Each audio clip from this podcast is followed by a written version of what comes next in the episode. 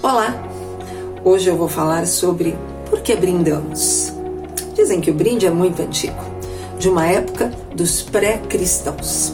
Mas é na Bíblia, tanto no Velho quanto no Novo Testamento, que nós encontramos diversas passagens que fazem referência ao brinde. Historiadores tentam explicar, com algumas versões vindas da Rússia, da China e até da Itália, de uma cidade chamada Brindisi, que até justificaria o próprio nome. Mas eu prefiro uma versão mais glamourosa, uma versão muito aceita até pelos xenófilos, que diz o seguinte: que o vinho, a bebida plena, a bebida dos deuses, deveria contemplar todos os nossos sentidos.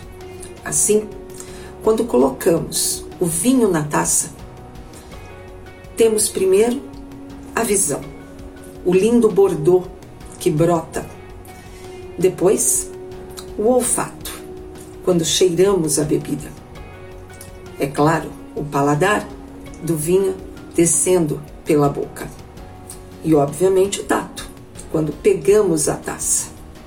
Mas, nessa construção, um dos sentidos, ou seja, a audição, estava fora e não era contemplado.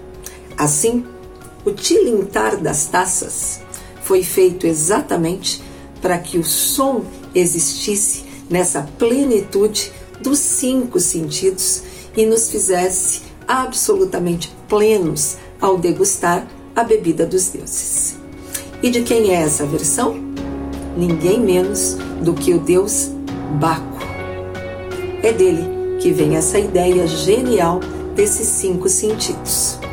Bom, como diz Giordano Bruno, se não é vero, é bem trovado.